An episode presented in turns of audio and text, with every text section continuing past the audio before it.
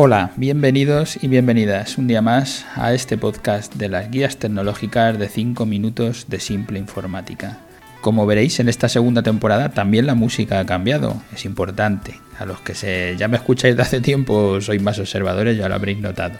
Este programa, el 345, que le titulamos Todavía sigue sin página web, Vamos, estamos hablando de la transformación digital, de las ventajas para las pymes y los autónomos y ahora nos toca la parte de la presencia y el uso de Internet. Por eso hablamos de, esta pregunta de si todavía sigue sin página web.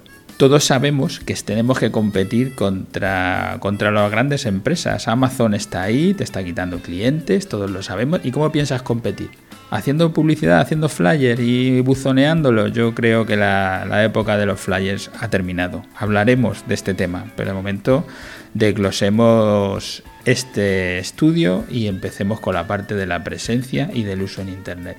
En la primera temporada ya, ya decíamos que este era de los grandes problemas. Y estos eran los datos que sacábamos en nuestro programa 118, que ya os decía que, que veníamos del 2014-2015.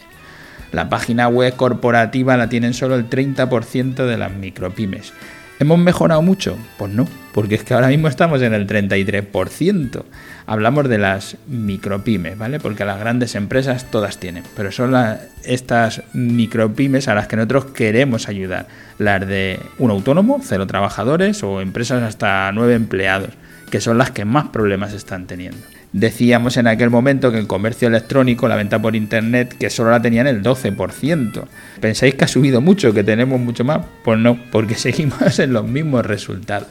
Igual que con las redes sociales, hablábamos que para crear y fidelizar clientes utilizar las redes sociales eh, puede venir muy bien, pero solo lo utilizan o lo utilizaban en aquel momento el 30%.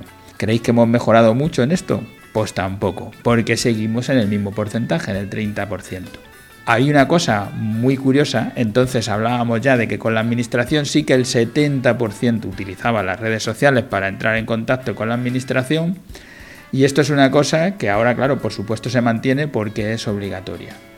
Voy a entrar a ver los, datos ahora, en, el momento en el que estamos. la disponibilidad de página web corporativa solo el 33%, como digo, en comparación con, el año, con hace años que era el 30%, solo el 33% de las empresas tiene web. Sube al 80% en las pymes y las grandes empresas, pero el problema está en la microempresa que se ha quedado en el, 30, en el, 30%. Esto no parece que, lo vayamos a mejorar, por lo menos si no hacemos algo para cambiarlo.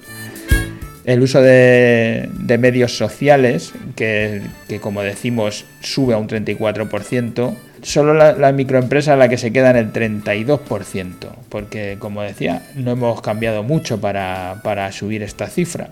Y ahora quería comentar otra cifra que no hablábamos en el año pasado, que es la publicidad dirigida, que es la publicidad en redes sociales, la publicidad en, los, en, los, buscadores como Google. En este capítulo, que como digo, ni siquiera se analizó en la temporada pasada, vemos que estamos muy bajitos. Solo el 12% de las empresas utiliza la publicidad en Internet para llegar a sus clientes.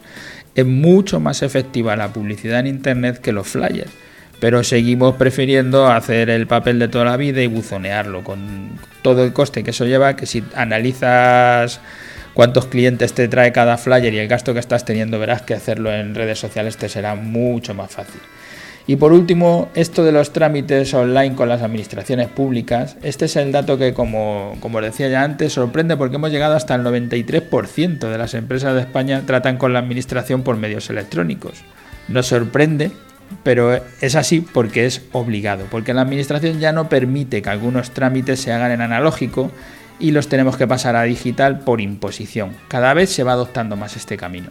Como esto es obligado y tienes que presentar pues, tu renta, tus impuestos, el IVA, todo, todo lo que tienes que presentar como empresa, pues directamente contratas a una gestoría que nos cobra tanto al mes y tenemos claro que lo tenemos que pagar, como nuestra relación con la administración. Pero crear la web no es obligatorio. Pues no lo hago. No es, y no es obligatorio, ¿tú crees que no es obligatorio? Tienes tienda física, ¿es obligatorio tener tienda física? Podrías tener solo la tienda online y no tener tienda física, o tener tienda física y no tenerla online, pero alguna tienes que tener. Mejor las dos, por supuesto, pero bueno, ya hablaremos en un próximo podcast. Pero desde luego, no tener página web hoy es un gran problema. Y como siempre, lo que te decimos, nosotros estamos aquí para intentar ayudar. Puedes solicitarnos una cita, una consultoría comercial que es, gratuita, es una hora donde tratamos de decirte qué sería lo mejor para tu negocio, con esa página web, con ese comercio electrónico, con los ordenadores, con las comunicaciones, las ADSLs, con lo que sea. Te pedimos también que nos des feedback de qué te parecen estos, estos programas que estamos haciendo y agradeceros a todos los que nos escucháis este, todos los días por estar ahí, por escucharnos y por pasaros por las plataformas, tanto por Ivo como por iTunes y allí vuestras valoraciones, vuestro me gustas, porque eso nos hará que más gente nos escuche y que podamos ayudar a más gente. Gracias y hasta el próximo programa.